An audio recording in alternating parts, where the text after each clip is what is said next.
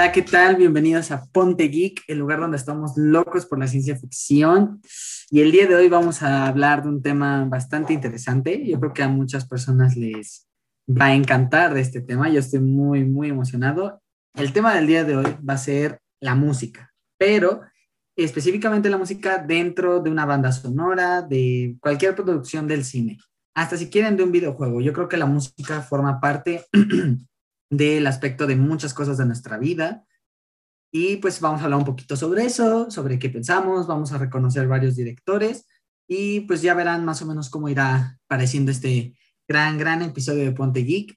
Y para continuar, quiero presentar a mis grandes, grandes compañeros, ya que no pude estar en el podcast pasado, pero como siempre haciendo un gran trabajo aquí en Ponte Geek. Quiero los presentando. ¿Cómo estás, Diego? Por favor, preséntate. Hey, ¿qué tal, Hisashi? ¿Cómo nos encontramos? Yo excelente y bueno, listo para ya hablar de las bandas sonoras y esto que es parte esencial de las películas y todo contenido multimedia. Claro, claro, porque la música es vida. No podemos estar en esta vida sin música, no seríamos nada. Eh, Luis, ¿cómo estás? Por favor, preséntate. Otra vez me da gusto volver a estar con ustedes. Vamos, vamos, dale, dale. Ya extrañábamos tener este, tu presencia física aquí, porque tu presencia astral, como dijo Diego el episodio pasado, siempre está. Estoy emocionado y pues aunque la música no es mi mero mole como el tuyo, la verdad es que estoy muy, muy, muy feliz de hablar de este tema, porque pues sí, o sea, vamos a hablar de varios compositores que han hecho grandes temas musicales. Claro, porque pues ha habido, hay grandes nombres, pero creo que también hay personas que no, o no solamente personas, creo que a veces no vemos hacia otros compositores, pero ahorita entramos en ese tema. Tranquilo, tranquilo. Vamos contigo, Martín, ¿cómo estás? Yo me encuentro bastante bien y espero que todos se encuentren de la misma manera. Los saludo a todos. Y pues sí, se viene un tema interesante en el cual es muy conveniente en que estés conduciendo porque, uff, es tu mero mole, la música. Gracias amigos, la verdad lo aprecio mucho. No soy un, para toda nuestra audiencia, amo la música, de verdad, créanme. Esto es un dato a lo mejor innecesario de mí, pero yo quería estudiar, o bueno, aún tengo la idea de ser músico. Eh, quiero aprender sobre ingeniería en audio, pero pues por otras cuestiones de nuestro lindo país no pude estudiar eso porque es muy cara la carrera y solo los ricos pueden estudiarla, pero bueno, ah, no es cierto. Pero sí, yo aún quiero ser músico. Pero bueno, muy bien, vamos al, al rico tema de esta semana. De, para empezar este lindo miércoles, ya que es miércoles, también hay episodio de Loki, así que dos por uno. Eh, ¿Qué les parece si empezamos un poquito con, hablando sobre los directores o los grandes nombres ahorita de Hollywood en la actualidad? Eh, también hablar de algunos este, claros ejemplos del por qué son esos grandes nombres de directores en, en Hollywood, o sea, qué proyectos les han dado esa fama, los han catapultado. Eh, ahora sí que si gustan empezar, yo siempre diré mi opinión al final, así que si tienen ustedes alguna opinión sobre algún director, ¿por qué creen que es el mejor? En este caso ya sea Hans Zimmer, eh, John Powell, eh, y pues otros nombres, ¿no? Ahorita, perdonen, se me fue la onda, me fueron varios nombres, pero, o Danny Elman. Así que adelante, quien quiera empezar, dale, creo que Luis quiere decir algo. Sí, y justamente dijiste el último, Danny Elfman para mí pues ganó mucha fama por las películas de Tim Burton y yo creo que algo que hizo muy especial a Tim Burton y a todas las películas que ha hecho, desde Charlie la fábrica de chocolate, El extraño mundo de Jack, o inclusive también eh, Alice en el País de las Maravillas, ya se la saben, porque pues aquí tenemos en Ponte Geek, sabemos muchos fans de Tim Burton. Yo creo que eso fue lo que hizo también muy especial eh, a este compositor se dio a conocer con una gran personalidad del cine, pero al mismo tiempo su toque. ¿Quién la verdad no, o por ejemplo, yéndonos un poquito a algo que a nosotros geeks nos gusta, los temas que hizo para la saga de Sam Raimi del Hombre Araña, solo para las primeras dos películas, porque en la tercera lamentablemente pues no regresó él, o por ejemplo Oz el Poderoso, o igual Se Busca con James McAvoy y Morgan Freeman, o inclusive también la familia del futuro, ¿saben? Yo creo que, pues Danny Elfman marcó este, su carrera eh, gracias a Tim Burton. Creo que Tim Burton le dio ese impulso que necesitaba y para hacerse, pues, pues llamar, bueno, nunca se ha llamado así, pero yo considero que es top 2 en cuanto a compositores musicales en series, películas o inclusive videojuegos, ¿saben?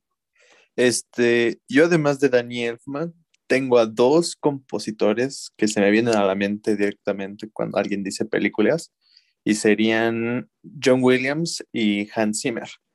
Y pues estos me encantan porque son de las películas, pues como más taquilleras, más icónicas, las que, o sea, su soundtrack es muy reconocido. Por ejemplo, de John Williams, Indiana Jones, Star Wars, Jaws, Harry Potter y, bueno, otras. Y de Hans Zimmer, pues El Origen, Interestelar, este, también hay algunas de Disney.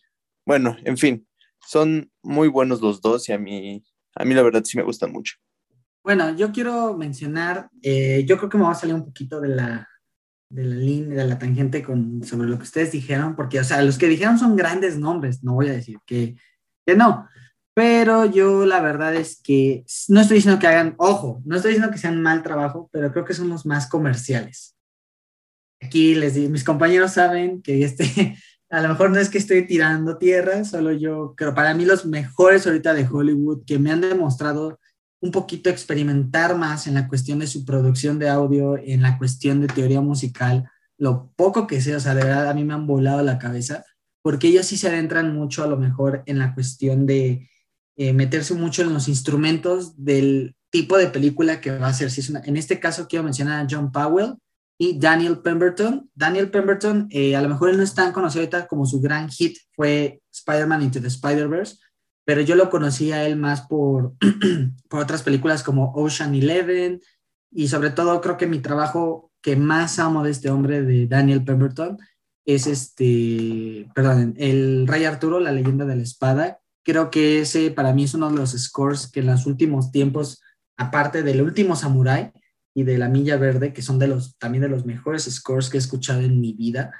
eh, Daniel Pemberton logra algo hermoso con esa película porque de verdad, la, la, obviamente sabemos que la música es muy importante en una película porque también te va contando, te va dando todavía ese, ese sentimiento, ese punch a la escena, al, sea de tristeza, de amor, de lo que sea, ¿no? Entonces lo que logra en esta película del Rey Arturo de verdad me introduce mucho a lo que es el, la época de, de los caballeros, utilizando muchos instrumentos de esa época, la verdad, o sea, por eso para mí creo que Daniel Pemberton me demostró que sí se puede ser un gran director como Hans Zimmer, no digo que no, o sea, ese hombre ha creado maravillas, también es muy experimental Hans Zimmer, pero para mí siento que Daniel Pemberton, si sigue echándole ganas y le sigue, pues le toca todavía un proyecto eh, y puede hacer que le toca un proyecto grande, por así decirlo, va a lograr algo muy, muy increíble.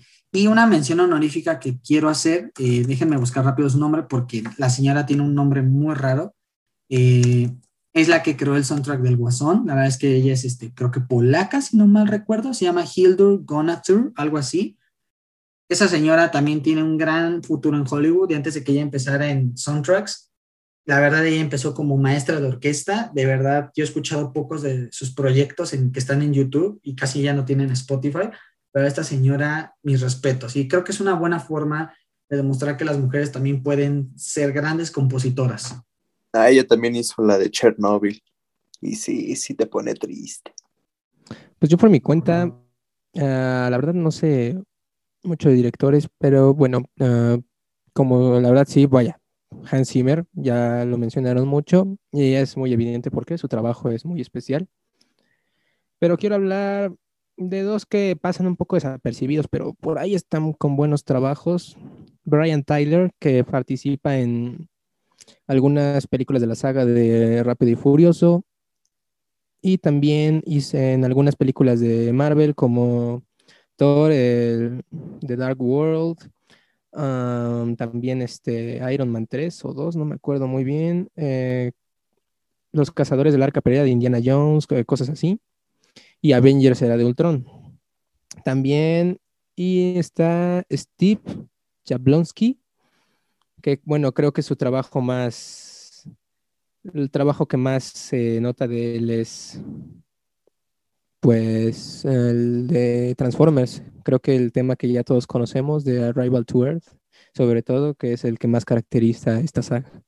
Sí, miren, ahora yo quiero, quiero que nos enfoquemos ahorita en esta partida que creo que todos mencionamos a Hans Zimmer, todos creo que es uno de los grandes nombres, sin quitarle mérito a, eh, a otras personas, o a Danny Elfman, eh, John Powell. Vamos a hablar un poquito, ¿les parece, qué de Hans Zimmer? Quiero preguntarles el, cuál es su score favorito de él y el por qué. ¿Va? No sé si alguno quiere empezar, quieran dar el por qué y cuál fue el que les voló la cabeza. O sea, que dijeran, wow, creo que aquí Hans Zimmer hizo su mejor trabajo. Pero les voy a poner una condición a mis compañeros. No puede ser ni Batman, es como los más famosos, ni Interestelar, ni este, El Origen. Vamos, aquí, vamos a descartar esos. ¿Qué les parece? Ah, entonces, vaya. Creo que todos, bueno, la mayoría va a estar de acuerdo conmigo que de Hans Zimmer. Ah, va a ser para mí la de, Time, de la película Inception. Creo que es uno de los, eh, una de las soundtracks más, más bonitos que he escuchado, más épico y un final de película muy increíble. Entonces yo me quedo con esa, no sé, tiene esa sensación de, de, de algo bueno. Y bueno, no sé si se pueden dos porque no sé si tengan la misma sugerencia mis compañeros, pero para verme más original, eh, Lost, but, Lost But One de la película Rush. También es algo muy bueno que resume prácticamente todos los sentimientos de, de un espectador al ver esa película. Yo tengo dos ejemplos principales. Este, bueno, una vez que ya nos pusiste esas condiciones, este, pensé en dos de mis scores favoritos de Hans Zimmer y uno es uno que repite constantemente en las películas de, de las adaptaciones de Dan Brown, El Código da Vinci, Ángeles y Demonios e Infierno. Es, es un, pues, una música que siempre está llevando como el misterio y no sé, es muy misterioso. Me gusta mucho.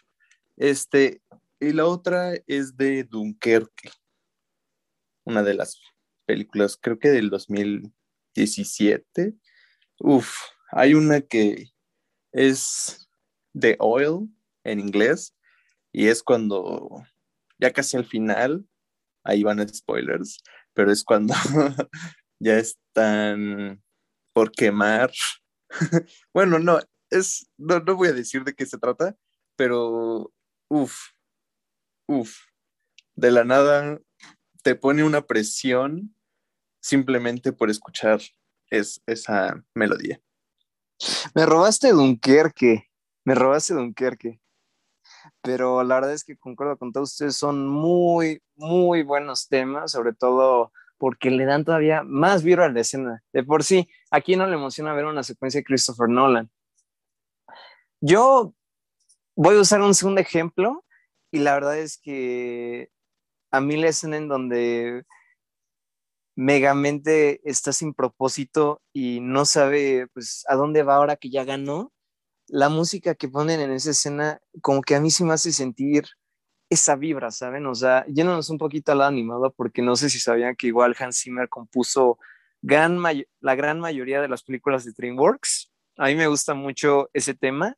Y por ejemplo, en El Espantatiburones, cuando Oscar es perseguido por el hermano de Lenny, no me acuerdo bien el nombre, una disculpa audiencia, también se siente esa vibra, inclusive como un niño, estando ahí sentado frente a la pantalla, o sea, sí te sientes con la música como que tu tu tu tu te están persiguiendo, o igual al final, cuando lo está persiguiendo Lino, Don Lino, también ahí repite ese mismo tema, si no me equivoco, creo que es una pequeña variación, pero sientes el suspenso, el terror y sobre todo porque como un niño quieres ver a Oscar sobrevivir, ¿saben? Yo quiero pues, hacer mención de no solo eso y también de la gran música que también hizo en Kung Fu Panda. La verdad, creo que es una de las sagas con mejor música, en mi opinión, de DreamWorks. Ah, Luis, justamente. Yo también quería decir Kung Fu Panda. Este, no sé si recuerdan cuando un güey pues ya se está yendo. Ay, o sea, la música es serena y como que va con la cultura china. Entonces sí es, es fuerte, pero es muy bonita. Wow, me acaban de impresionar, la verdad. Yo quería quitarles las más famosas, pero digo, no es que no sepan, o sea, dije, a ver, quiero, yo quería escuchar su punto de vista y de ustedes, cuáles eran esos scores geniales de su parte y me dejaron con ojo cuadrado. A mí lo personal me genera conflicto porque no tengo uno nada más. Tengo, creo que mi favorito de, bueno, voy a dejar ese al final. Voy a decir como los que a mí más me han impactado de Hans Zimmer, son cuatro. Eh, primero, toda la saga de Sherlock Holmes, la verdad, eh, de por sí la película, esas, esas dos películas me encantan. Y él logra una música increíble porque las escenas donde Sherlock, como que este Robert Downey Jr., que hace a Sherlock, eh, resume como todos sus planes, sus ideas, le mete una velocidad a la música, o sea, para hacer como que dinámica la escena. Entonces yo dije, wow, no sabía que se podía hacer eso con un violín, un cello, un par de percusiones, o sea, muchas cosas dices, wow, ¿no? Otro de los scores que a mí me ha impresionado, que para mí creo que es el mejor, para mí en sus, de sus últimos trabajos, eh, es el, el de Superman. La verdad creo que logra tomar a Superman y darle todavía un nuevo, un nuevo origen a ese, ese, clásico tema de Superman, pero él logra darle su propia eh, visión, ¿saben? la canción del primer vuelo, The First Flight, no manches, creo que ese, ese intro con el piano me encanta, o sea, de verdad me, me fascina, creo que es una de las razones por las que quiero empezar a tocar el piano, es en muchas, eh, otro de los scores, obviamente también aquí, pues es Kung Fu Panda. Ahí sí quiero, bueno, no es de mis favoritos, pero sí es bueno. Me encanta esa saga de películas, pero no lo considero el mejor. Pero sí, le hace honor a la música, eh, pues, china. Y creo que otro de los scores que más me ha dejado impactado de Hans Zimmer en la cuestión de sus trabajos y creo que también, no sé por qué la gente no los valora, bueno, yo siento que la gente luego no, no los valora, no lo toma como uno de sus mejores, y ese es mi favorito, es el del príncipe de, príncipe de Egipto, perdón, eh, el del último samurái. Para mí creo que es el, obvio, es una de mis películas favoritas, pero también creo que esa película tiene un 10 de 10 en todo, porque tiene buena historia, pero yo creo que ahí lo que más me encanta es la música. Logra un, una, un estilo de música japonesa que encaja bien con la película, las escenas de acción de verdad te meten en las batallas la escena donde muere uno de los protagonistas al final, de verdad, créanme que es muy triste ese, ese score. No, de verdad, creo que, perdón, a lo mejor aquí me estoy extendiendo, es que de verdad ese score me encanta un buen. Y pues sí, yo creo que es uno de, por eso es uno de los grandes compositores, ¿no? Por eso tiene ya varios Oscars del señor. Uno de, creo que de sus más famosos es El Rey León también. Entonces, pues, pues sí, digo, no sé también si ustedes quieren agregar algo más, algún otro score. La verdad, suéltense, la verdad también es, es válido. Eh, pero ahora, yo quiero eh, decirles algo acerca de, de todo esto. Sí, la música es muy importante, pero ¿qué tanta importancia se le da a la música, ustedes creen, actualmente, no solamente en las películas, se le está dando a la, en la industria, en general en todo, sea, series, películas, videojuegos, ¿Ustedes creen que de verdad se le está dando una importancia eh, pues como la que debe de tener? Yo pienso en relación a esta pregunta que en ciertos proyectos importantes o que tienen más prioridad sobre otros, o sea, sí se les da, pero yo creo que hay proyectos en los cuales no, pues no se les tiene mucha fe y dicen, no, pues o sea, escoge al compositor que sea, ¿no? Es muy fácil elegir a cualquiera, ¿no? O sea, pero no cualquiera puede hacer lo que tú quieres. Citando un poquito a Danny Elfman, eh, yo he visto varios videos de él en donde él dice que la clave para triunfar con tu banda sonora en una película es lograr transmitir lo que el director siente. Esa es la clave. Yo creo que eh, mientras no mientras no, no vivas ese escena, no vivas ese momento en el cual tú quieres poner una eh, pieza musical, yo creo que mientras mejor lo entiendas, mejor te va a salir. Pero yo creo que esa es mi respuesta, la verdad. O sea, creo que algunos sí se les da prioridad y consiguen a alguien de categoría como Hans Zimmer, como Danny Elfman, como John Powell, quienes, quienes ustedes quieran audiencia, pero creo que depende un poquito más de qué tan importante es el proyecto. Yo creo que se le da importancia como a medias, porque, o sea, sí, sí es algo importante en la película y en los créditos lo ponen en, entre los primeros nombres, pero luego como que pasa muy desapercibido, ¿no? O bueno, al, menos así yo lo pienso, o lo he visto, o lo he notado, que el compositor pues luego es como muy anónimo, o, o el score en sí también es muy olvidable. Y para cualquier multimedia, la música y la banda sonora es muy importante, pero como que a veces se olvida y si se olvida este, bueno, este factor, pues es probable que se olvide todo el producto. Eh, yo creo que mm, no. Bueno, o sea, vaya, no, creo que se esté olvidando, la verdad. creo que se está dando la importancia que necesita porque las películas lo requieren. Y no puedes poner, no sé, es que hay estilos. Y si tú pones un estilo de una película en otra película, o sea, de otro tipo de, estilo, no, o sea, vaya, lo que me refiero es que tú puedes poner un director a hacer el soundtrack de una película, pero si la película no va con el estilo de este, como dice Diego, va a terminar siendo olvidada. Entonces hay que cuidar todo eso. Entonces, eh, el director, con el director de la película, eh, yo pienso que lo que debería de hacer es no, no tomarlo a la ligera, y yo no he visto que últimamente hagan eso, eh, y escuchar soundtracks de, de, otras, vaya, de otras películas de, pues, de, los, de los candidatos posibles y elegir de ahí uno que el que más, que, que más ahí sienta que vaya el estilo porque si no, al final de cuentas va a pasar eso, esa track queda olvidado. Luego queda olvidado, pero al final de cuentas tú, vuelves a ver esa película y de repente quitas esa canción y dices, ah, caray, luego ni nos damos cuenta de eso. La canción eh, hace sentir, eh, tiene que hacerte sentir este, ese momento para mí.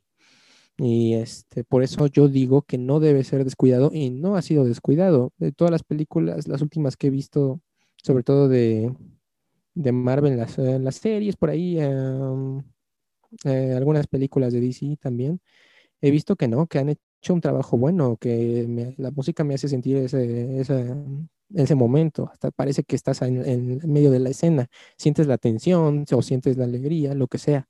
Wow, me han dejado con un ojo cuadrado. Eh, yo quiero retomar un poquito lo que dijo Martín sobre la cuestión de que cree que no se están olvidando. Yo tengo aquí una postura un poquito con lo que dice Martín, lo que dice Diego y Luis. O sea, más que nada creo que Luis y Diego van de la misma mano, un poquito. Eh, yo creo que en realidad, actualmente, gracias a la tecnología, se está dando un poco más de reconocimiento a los directores. Pero yo tengo aquí una queja, y esta sí es una queja.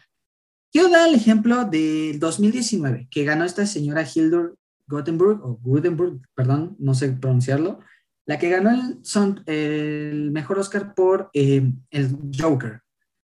En esa categoría estaba ella, estaba la que hizo la esta de Historias Entrecruzadas, si no me recuerdo, sí se llama así la película de Scarlett Johansson con el actor de Kylo Ren, creo que, creo que sí se llamaba. Los dos papas, estaba otra vez el señor que hace 1917, que también eh, ahorita no me acuerdo el, el, nombre de ese director, que también mis respetos.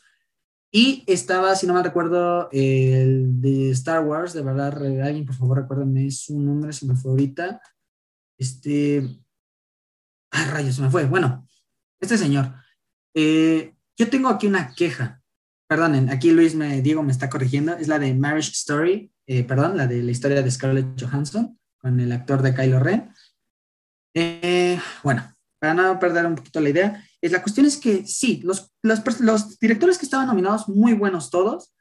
Eh, me gustó que ganara esta señora, no solamente porque haya sido la película de Joker, o sea, creo que hace un buen trabajo, o sea, de verdad, yo les propongo que escuchen ese soundtrack sin ver la película, o sea, de verdad un día apaguen su cuarto o si quieren, cierren sus ojos, pongan ese soundtrack, de verdad, créanme, los lleva por otro, los lleva a otro mundo. un mundo de depresión, pero lo logra. Que ese año no se nominó esa película del Faro. Esa película tuvo un gran soundtrack, de verdad, se los recomiendo, audiencia. Y yo dije, wow, aquí es donde me doy cuenta, y como lo que dice Martín, eh, que hay unos directores que no se les está dando el reconocimiento. Yo creo que a veces hay que dejar de voltear hacia los, los compositores, perdón, eh, más este, reconocidos como Hans Zimmer, John Powell, eh, Neil Gaiman, todos ellos, en la cuestión de por qué. No es que sean malos, pero creo que también hay que darle ya la oportunidad a nuevos compositores. También creo que Hollywood debería de darle más reconocimiento, pero también nosotros, si seguimos consumiendo el mismo producto, ya sea el de Hans Zimmer, o John Powell, el de otros directores que ustedes me nombran, o Danny Elfman, o sea, sí, pero también hay que dar la oportunidad a nuevos compositores. Yo puse por eso de ejemplo a Daniel Pemberton, es un señor que apenas está iniciando bien su carrera en el mundo del cine, pero creo que él tiene mucho potencial y yo sé que también tiene que ver mucho la película, pero a veces creo que la, la música, por eso yo sí, yo soy mucho la idea que la, la música puede ir separado de la, de la película. La música puede ser muy buena, la película muy mala. La, música muy buena, la película muy mala. Sí, perdón, sonó diferente en mi cabeza. Entonces, este, yo quiero ahora con esto abrir otra pregunta para ustedes. O sea, ¿ustedes creen que ya los directores más reconocidos deberían ya, deberíamos de dejar de ya de consumirlo? O sea, no porque su trabajo sea malo, sino más bien ya deberíamos de estar volteando a ver a nuevos compositores. O sea, también películas como pequeñas, porque si se dan cuenta, hay películas este, de pocos recursos o de baja, eh, pues así que de baja, de bajo dinero que dicen, sabes que aquí hay buen, buenos compositores, jálatelos. Creo que tienes un muy buen punto. Hay mucho talento oculto y que la verdad también es muy, muy bueno. Pero no creo que por eso deberíamos dejar de consumir a los, a los normales. O sea, son los populares y los pesos pesados, pero pues su trabajo sigue siendo muy bueno. Yo creo que lo óptimo sería seguir escuchándolos y seguir consumiendo su contenido, pero también intentar abrirse a nuevo contenido, intentar descubrir más eh, directores, más compositores, porque pues la verdad sí también hay mucho talento allá afuera. Yo estoy de acuerdo con lo que dices, Diego, estoy de acuerdo en la cuestión de que, pues, o sea, sí darle la oportunidad a otros, porque, como dice Gisay, o hay muchos que se preparan de manera espectacular, que inclusive muchos dicen, no, pues a lo mejor el estilo de él se compara con el de él o ella, y puede ser como que su sucesor.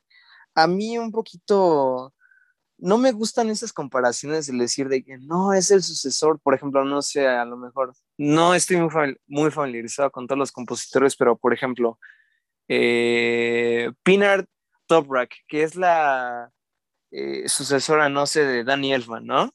O sea, no, no podemos este, a veces llegar a hacer comparaciones porque cada uno es único y diferente, cada estilo. Yo creo que eh, o sea, sí aprender, o sea, casi casi es como de, bueno, pues, o sea, yo he estado en tantas películas, pero pues a lo largo de eso se ha aprendido que esto no se debe hacer o esto debes de hacer. Yo creo que a lo mejor, quizá como colaboradores, a los ya, pues, de nombre alto, bueno, no, no de nombre alto más bien, sino de mucho reconocimiento, que sean colaboradores con los nuevos, o sea, pero que les digan qué hacer, o sea, no decirle, no quiero alterar tu estilo musical, pero quiero que intentes hacer esto, o sea, darles como consejos orientados a su estilo, porque tampoco se trata de que pues nos den lo mismo, se trata de que pues los nuevos nos den algo nuevo, ¿saben? Pero en resumen, yo creo que sí debería darse la oportunidad, pero no dejar de recurrir a los de antaño o a los más reconocidos. Eh, estoy de, de acuerdo con lo mismo. No se debe dejar consumir a los reconocidos, pero sí da abrir paso a los nuevos.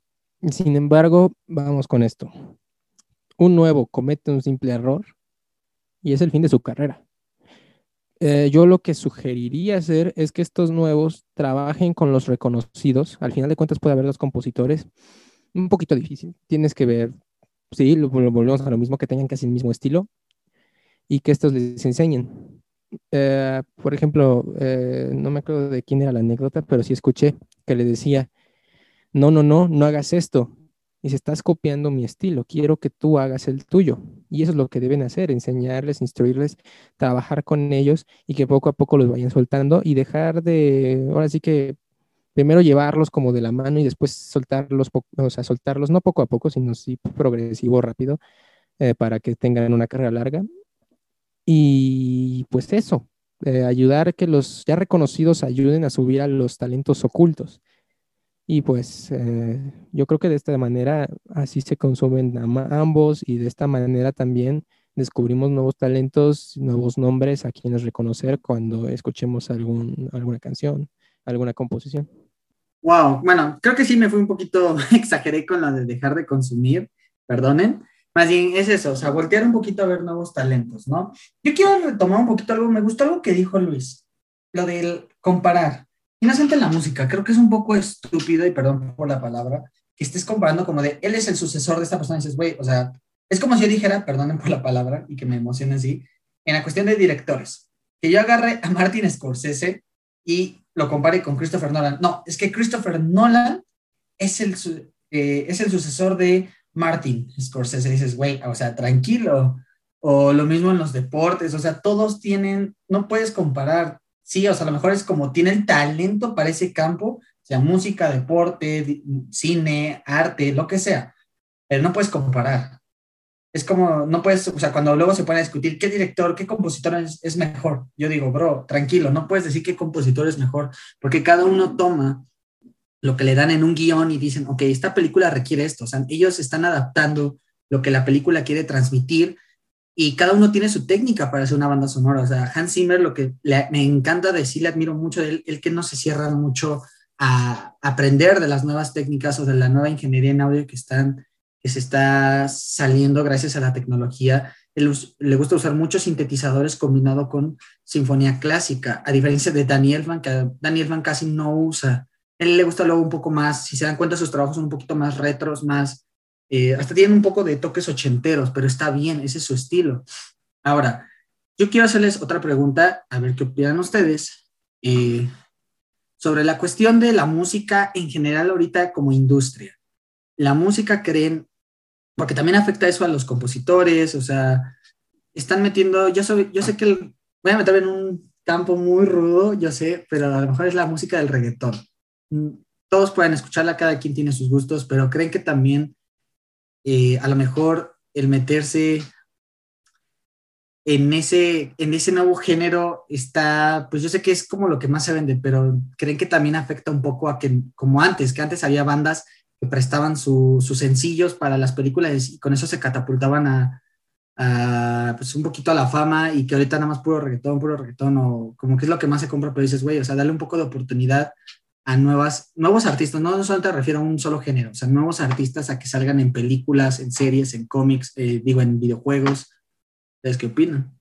Yo pienso que sí, porque al enfocarse en un solo género, no permites, como dice Hisashi, explorar nuevas oportunidades, pero probar algo nuevo en la música. O sea, no sé, por ejemplo, o sea, haces una película de romance y como que le metes un sencillo de, un, o bueno, o usas un sencillo de reggaetón para promocionarla eh, no puedo decir que está bien o que está mal, porque depende un poquito más bien de la trama y cómo son sus protagonistas, porque la música o el sencillo o el compositor que quieran va a estar en función de sus protagonistas y cómo va la historia, ¿saben?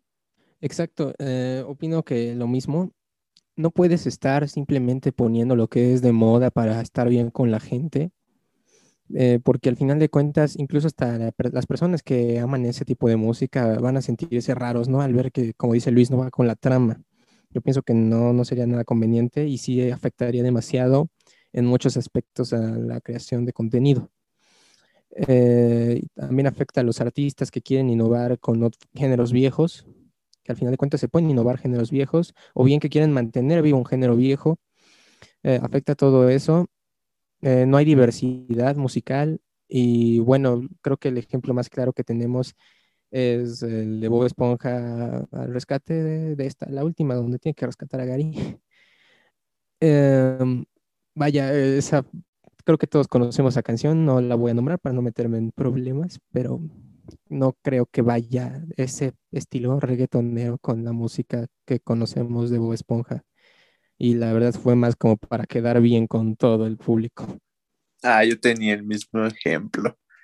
Bueno, pero sí, o sea, básicamente lo que dijo Luis y Martín, este, tiene que ir directamente apropiado al producto. Si no, el propio producto también puede volver a caer. Y puede ser muy problemático, ya sea para vender eso a lo largo del tiempo, porque pues esto es lo que normalmente consumimos en este momento, pero ¿qué tanto va a envejecer algo que no está apropiado bien al producto que estás dando? Ok, me gustó mucho la verdad lo que dijeron todos mis compañeros, la verdad, este, pues creo que me gustó sobre todo lo último que dijo este Martín, de que pues, el proyecto, ahora sí que la música tiene que ir de acuerdo a lo que se está dando, ¿no? ya sea la película, la serie, todo, ¿no? Eh, desgraciadamente, pues la industria de la música eh, creo que está decayendo mucho, es como que está en una balanza, una parte se está dando el consumismo más perdón que me meta un poquito en esto, a lo mejor, no, no es que tenga algo contra el perro, más bien es todo ese tipo de música, perdonen, eh, fácil, no, bueno, no fácil, barata de producir, no es que sea fácil. Para mucha gente que cree que hacer perreo es este reggaetón, em, es fácil, no, también tiene su chiste. Un buen, un buen reggaetón tiene que tener un buen estudio, pero bueno. Volviendo al tema, eh, un poquito sobre, ahora sí que la música en todo este ámbito que nos rodea, que al final es un producto que consumimos día con día, ya sea de una película, de un artista. yo sí quiero comentarles que creo que ha habido muchos, muchos este, soundtracks muy, muy sobrevalorados. Y yo quiero decir uno. El Rey León. Mucha gente dice que El Rey León es el mejor soundtrack de la historia y yo digo que es una tremenda basura, es popó la neta, quería hablar con eso. O sea, yo considero que ese es un, un score muy, muy sobrevalorado. Si a ustedes tienen alguno, no sé qué opinen también si ustedes quieren decir algo en contra de lo que dije. Así que díganlo, díganlo. No, no, pues muy, muy rudo. Empezamos duro. Demasiado este, rudo. a mí yo no creo que esté tan sobrevalorado, pero, o sea, no, yo creo que a mí sí me gusta, me gusta Hakuna Matata y It's the Circle, the Circle of Life. Luis. Yo también estoy en desacuerdo con Isashi, no creo que esté muy sobrevalorado, la verdad, creo que eh, no, no es el mejor, obviamente estoy no digo que sea el mejor, pero no está muy sobrevalorado, al contrario. Tiene canciones muy icónicas y está muy bien hecho, en mi opinión. Pero hay un soundtrack sobrevalorado. Bueno, yo, y a lo mejor me van a odiar por esto, por lo que voy a decir, pero creo que Hans Zimmer, el peor error que ha cometido en su carrera, y lo digo así, fue hacer el soundtrack del sorprendente Hombre Araña 2 de la zona película de Andrew Garfield con varias personas a la vez, porque yo honestamente no, yo no sentí mucho la esencia de Hans Zimmer en esa película, se lo anunciaron y dije, bien, o sea, por lo menos va a ser que disfrute la película Hans Zimmer, la verdad. Pero cuando vi que lo juntaron con este, los seis magníficos y un poquito con Pharrell Williams, o sea, dije, no, pues, o sea, no sé qué vayan a hacer, pero ya cuando lo vi, la verdad es que sí quedé muy, muy sobrevalorado.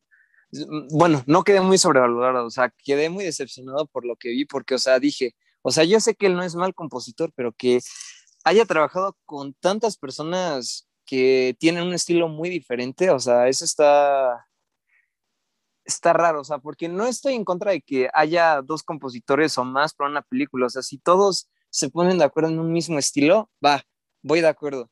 Pero cuando Peter está peleando con Max eh, en la batalla, están en la batalla final y como que se ve eh, tipo el volumen de un estéreo subiendo con la electricidad de Electro, o sea, no sé si se, no sé si se acuerdan a qué escena me refiero, pero o sea, como que se ve eso, o sea, es como de, pues, ¿qué pasó ahí? O sea, este es una pelea seria o es una pelea, pues, digamos, como que un poquito, pues, rara, ¿saben? O sea, porque no, no, no entendí, no entendí eso, la verdad, o sea, no por eso, pues voy a decir que es mal compositor, al contrario, yo creo que fue un, una decisión errónea el trabajar con varias personas a la vez, pero creo que ese para mí es el soundtrack más sobrevalorado por algunos fanáticos del Hombre Araña, en mi opinión. Eh, yo creo que en mi opinión, o sea, opino lo mismo de sobre el Hombre Araña eh, totalmente, pero también quiero hacer en cuenta que sí se pudo haber logrado algo bien si trabajaban juntos. No es soundtrack de película, bueno, hasta donde yo sé, pero una vez recuerdo que uno de los tenores más famosos, que es Luciano Pavarotti, se juntó con la banda YouTube e hizo una canción muy bonita y reconocida llamada Mi Sarajevo. Entonces creo que sí, es muy posible lograr una combinación, pero como dice Luis, hay que ponerse de acuerdo. Y a la vez, ah, al ser tantas, como digo, no puedes, no puedes hacer este, vaya, no puedes hacer eso de juntar grandes, de, no puedes juntar dos tiburones porque los dos tiburones se van a morder. O sea, vaya, tienes que, si vas a trabajar, como lo dije antes, tiene que ser un talento nuevo que se deje guiar por el talento ya reconocido. Y sobre Hakuna Matata, el soundtrack de Rey León, todo eso, como dijo, yo creo que lo que trató de decir Hisashi, vaya, no lo voy a poner palabras, pero vaya, yo pienso lo mismo. No es, o sea, no es lo mejor del mundo, pero vaya, también es icónico.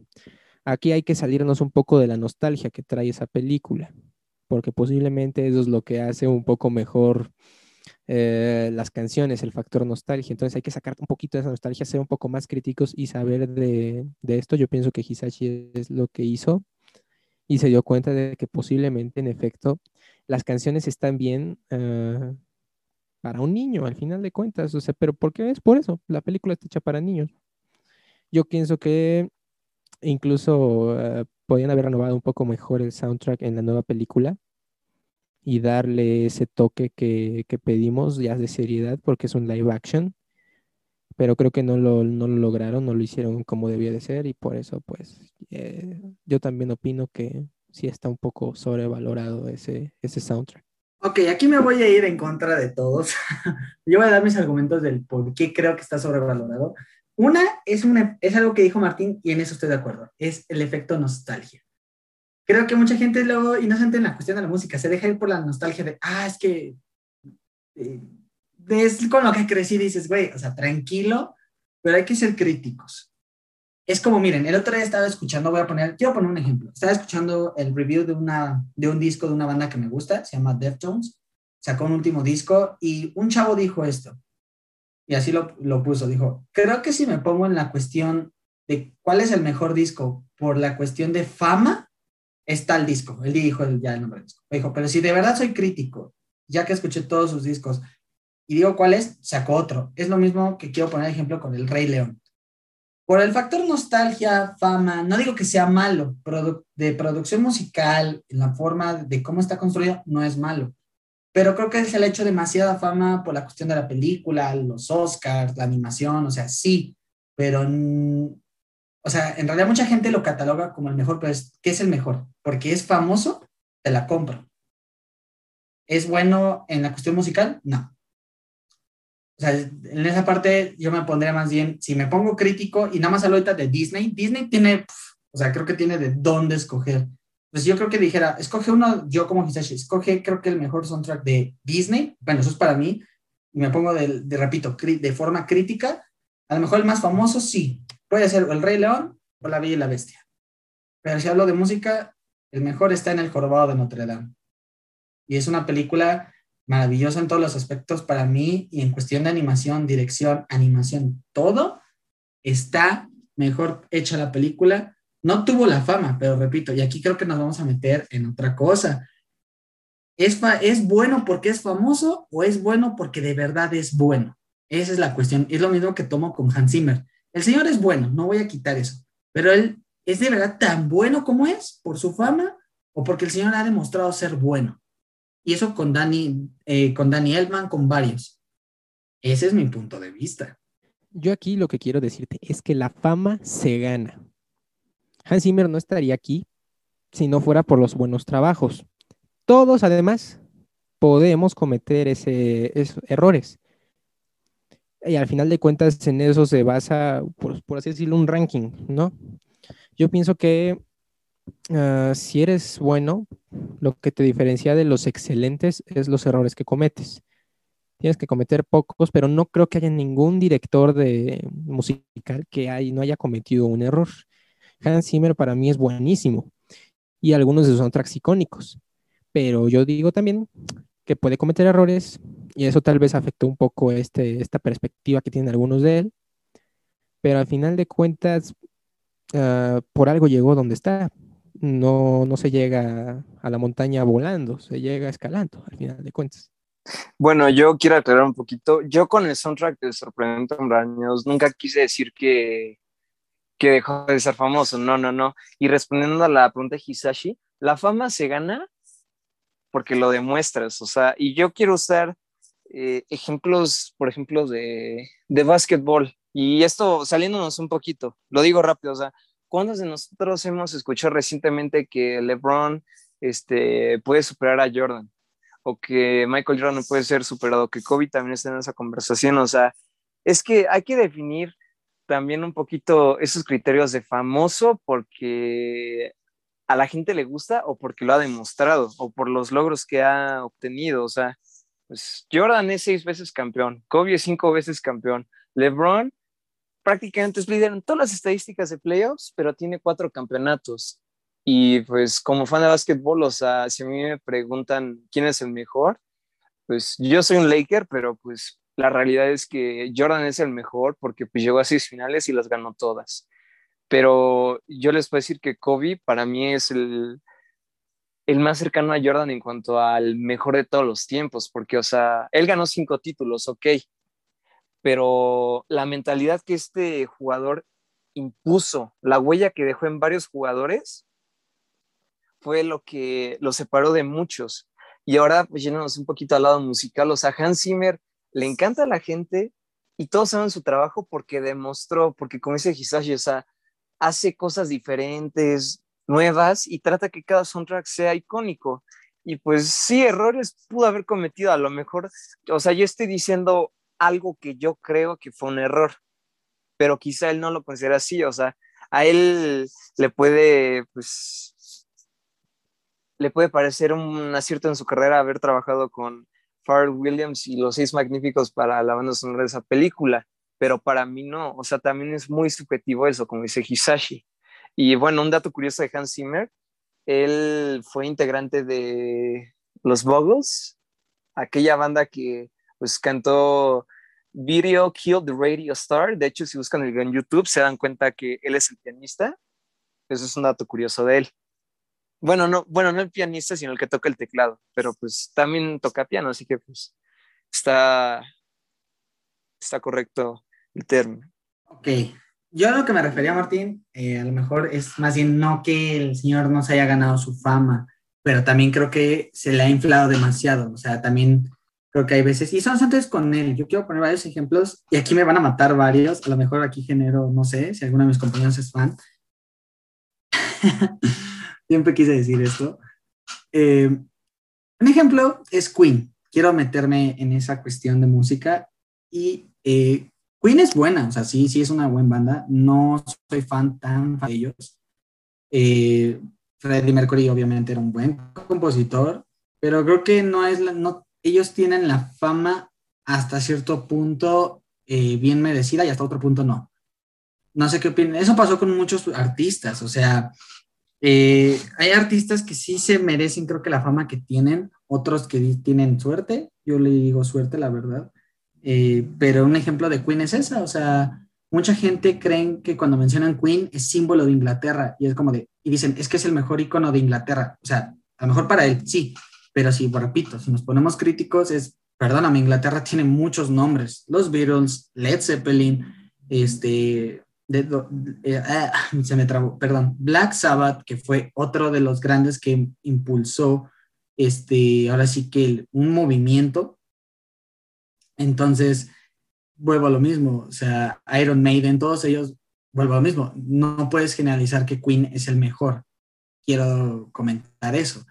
Es lo mismo que pasó ahora con su película. Su película solo incrementó pues la venta de discos. Está bien, o sea, es válido, tienen buenas rolas, pero quiero poner ese ejemplo de que su fama en realidad se, también se vuelve lo que es por lo que lo inflan.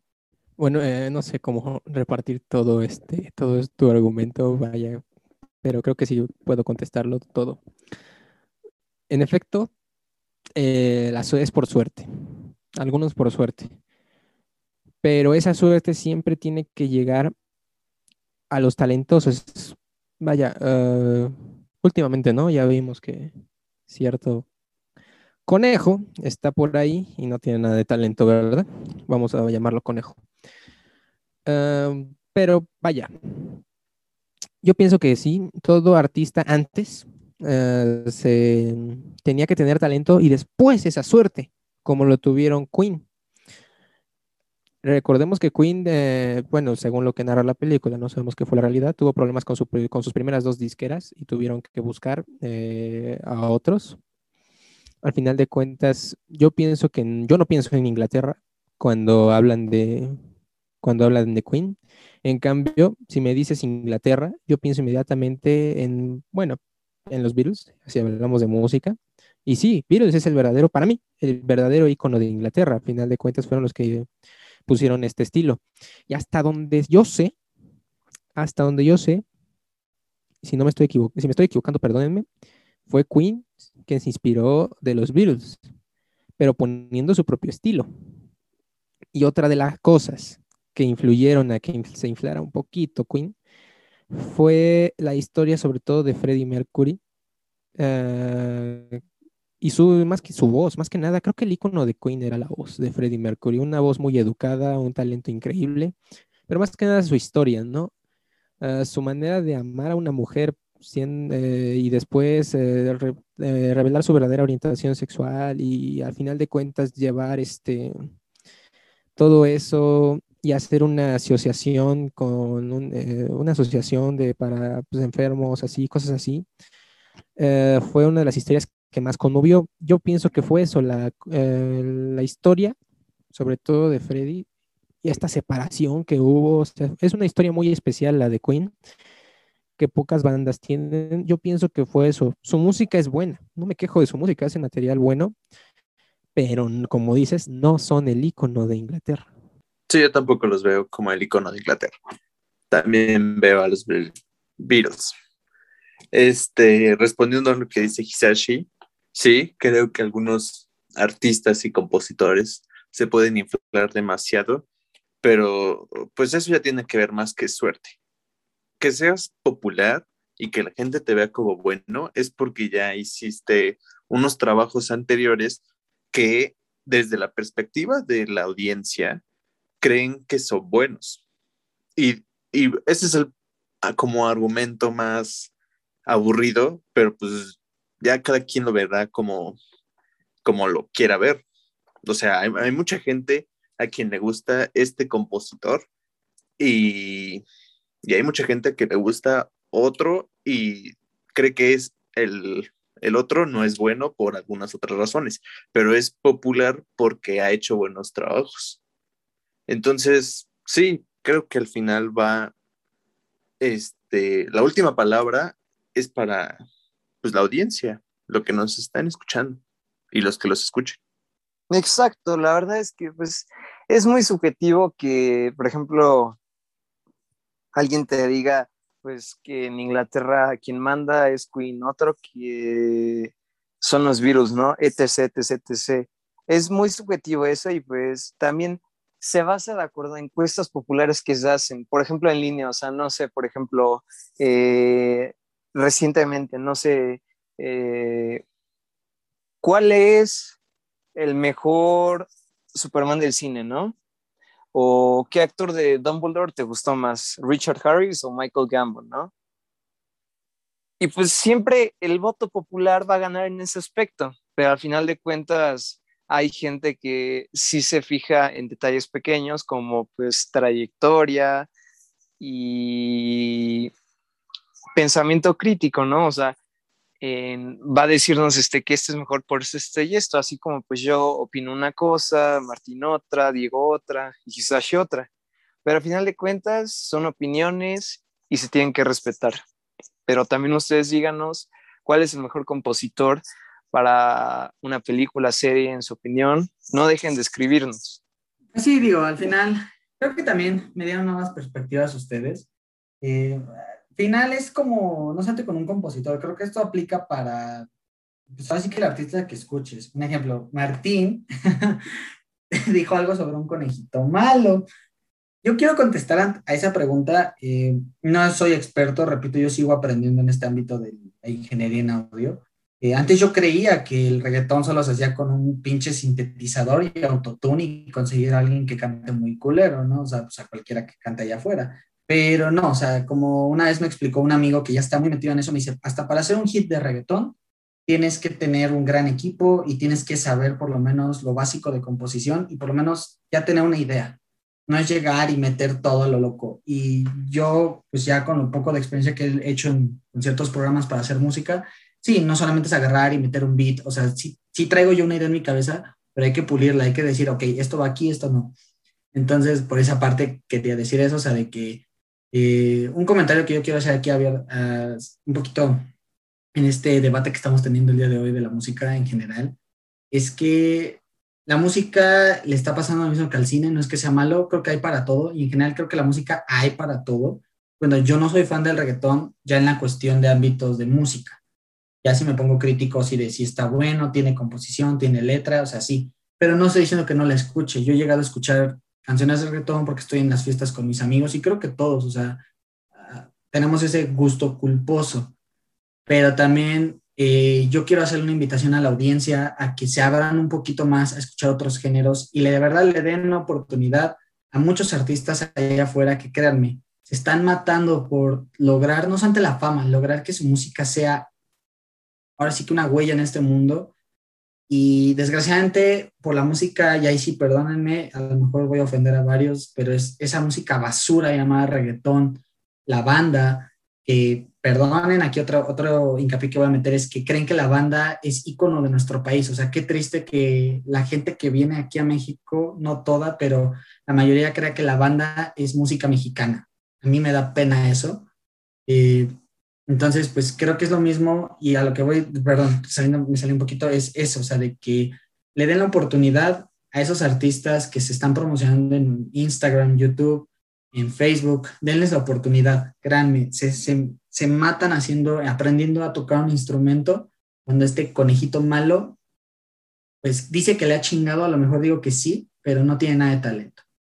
Perdón, tenía que decirlo, no me lo puedo dejar aquí guardado.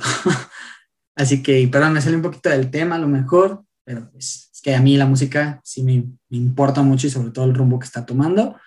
Pero bueno, ¿qué les parece si terminamos un poquito? Ya casi nos queda muy poquito para este, eh, este episodio. Quisiera hacerles dos preguntas, pero primero, bueno, se las voy a separar rápido. La primera, eh, pues ya dijeron su compositor. ¿Cuál creen que es la canción? Ya no importa de qué película sea, de qué compositor sea, ¿cuál es la canción de una película de, de la película que más les haya llegado al corazón. De verdad que digan, puff, esta me la puedo escuchar mil veces y no me canso. La canción que yo no me canso de escuchar de un compositor de banda sonora de película, serie o videojuego, para mí es The Dream is Collapsing de Inception. O sea, primero, pues vemos que empieza tum, tum, tum, tum, tum, tum, tum. O sea, como que empiezan bajitas las emociones pero ya cuando pues se dan cuenta eh, Saito y la proyección de Mal que estamos en un sueño y cómo sube la tensión, cómo se está desintegrando el segundo nivel del sueño, es, es una rola que no me canso de escuchar, la verdad. Me hace sentir este... Eh, directo en esa película, pero sobre todo sientes que las emociones no paran, ¿saben? O sea, como que a lo mejor Cobb y Arthur van a pues fracasar en su misión, que Saito pues le va a dar un balazo a este Arthur y cuando se detiene todo y le dan el salto, o bueno, más bien la patada, me equivoqué, la patada a Cobb, y lo meten a latina, es cuando ahí ves que la escena realmente te sentiste parte de, es como si a ti te aventaran a latina y te despertaras. Yo creo que esa es la, la rola que no me canso de escuchar. Y pues una misión honorífica para Danny Elfman, eh, la rola His Back de Spider-Man 2 cuando el hombre araña oficialmente ha vuelto. Este, bueno, yo, yo normalmente no me canso de escuchar nunca las de algunas de Disney, Pixar. Este, ustedes saben, ¿no? Buscando a Nemo, Monster Inc. Muy buenas, la verdad. No me canso de escucharlas. Uf, incluso Coco cuando la cuando la mamá Coco canta con Miguel. Uf. Pero bueno, dejando de lado esa, ese, eh, mm, quiero también mencionar Interestelar, que no me dejaron hablar antes, pero uf, la verdad es que en las emociones de, de tensión, en las de... En las emociones fuertes, el, el nivel es, es, muy bueno y, y, sí, la verdad, hace poco vi Interstellar y, y sí, sí me causó mucha impresión el trailer, eh, digo, el soundtrack. Eh, yo por mi cuenta, eh, creo que otra vez nos vamos con Hans Zimmer. Lost But One, sobre todo en esa parte, Uh, salían creo que dos veces en toda la película, pero pues, al final de cuentas resume bien la canción, todos los sentimientos del espectador, y vuelvo a decirlo. Sobre todo al final, cuando ves los autos de James Hunt y Nicky Lauda juntos eh, en el horizonte y pasan frente a la cámara, mientras Nicky Lauda te, te cuentas una último, un último como que sentimiento que tiene hacia James Hunt, sus sentimientos hacia James Hunt, cómo se fue desarrollando todo, su rival y después amigo. Al final de cuentas, este, cómo resumió todo lo que, todos sus sentimientos eh, mientras veías esos dos autos pasar, eh, fue un momento épico. Y me voy a ir por algo que tal vez no le gusten todos, pero a mí sí, sobre, a mí sí. En la, una de Transformers, El lado oscuro de la luna, que creo que ha sido para mí la mejor película de Transformers que es, se llama It's Our Fight. Es muy buena, eh, me trae ese recuerdo de esa tensión. Yo recuerdo que de niño era la primera película que me tenía con el corazón a mil por hora, como de, oh Dios mío, esto está increíble. Y wow, a mí me gustó, me gustó mucho esa película. Fue de las únicas películas en las que he sentido tensión, sobre todo pensar, eh, pues, ¿quién perderá la vida? Incluso es, es de las pocas películas en las que digo, ¿quién perderá la vida? No sé. Y si terminó uno de mis personajes favoritos muriendo ahí. Spoiler, Ironhide. Triste. Wow, me gustó las recomendaciones de todos y el por qué este, aman esas películas. Eh, la verdad, yo creo que yo voy a resumir esto en tres. Eh, la del último Samurai, la de Small Measure of Peace o Una medida de paz ya es el, la última canción de la última, ya de la escena cuando muere uno de los protagonistas. La verdad creo que es una canción que me llega mucho al corazón, sobre todo porque hacen más intensa la muerte del protagonista. La segunda también tiene que ver con una muerte, es la de la milla verde. Creo que, uff, uff, uff, uff, eh, cuando muere John Coffey, eh, le dan todavía más emoción a esa escena y al, al, al así que lo que importa de la historia, ¿no? Todo el contraste de la historia, todo el entorno de la historia, la resume muy bien esa canción. Aquí nuestro amigo Martín nos está diciendo que El Padrino, obviamente El Padrino es un clásico, recomendación, les recomiendo ahora sí que el libro, lean el libro, está muy bueno. Y yo me voy a ir por una película que es de bajo presupuesto, mm, eh, es con Kristen Stewart y el actor ahorita que hace a Bestia en la saga de X-Men, en la versión, en la generación joven, no me acuerdo cómo se llama el actor, eh, mucho antes de que hiciera X-Men, eh, se llama Equals o en español Almas Gemelas, una película demasiado, uff, muy, muy, muy rara, pero sobre una forma de ver el amor y cómo el amor es una enfermedad en un mundo posapocalíptico. Está muy buena y creo que el soundtrack cuadra muy bien con la cuestión de la película. Y una última pregunta para mis compañeros. Antes de terminar este podcast, me gustaría, la verdad, eh, que nos dieran una recomendación de qué soundtracks ustedes le recomendarían a la gente o más que un soundtrack, una, una banda. Ahora sí que un gusto musical de ustedes. Ah, bueno, yo solo quería decir este, la recomendación para una serie, porque normalmente estamos diciendo bandas sonoras de películas, entonces la serie de The Queen's Gambit, Gambito de Dama, su soundtrack, uff, uff, muy melodioso y a mí me gustó mucho. Mm, ay, me la pones muy difícil, Hisashi. Eh, yo creo que recomendación de soundtrack, eh, para aquellos que les encante, pues, los cómics fuera de Marvel y DC, ven que en el inicio les hablé sobre la película Se Busca, protagonizada por James McAvoy y Morgan Freeman, en la cual Danny Elfman hace la música.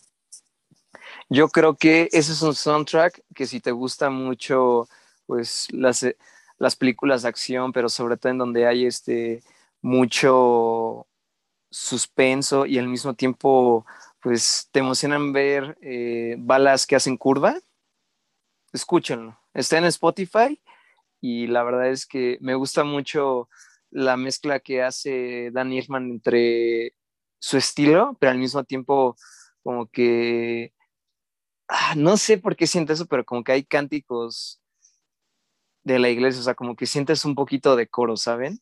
Para cuando hablan de la fraternidad.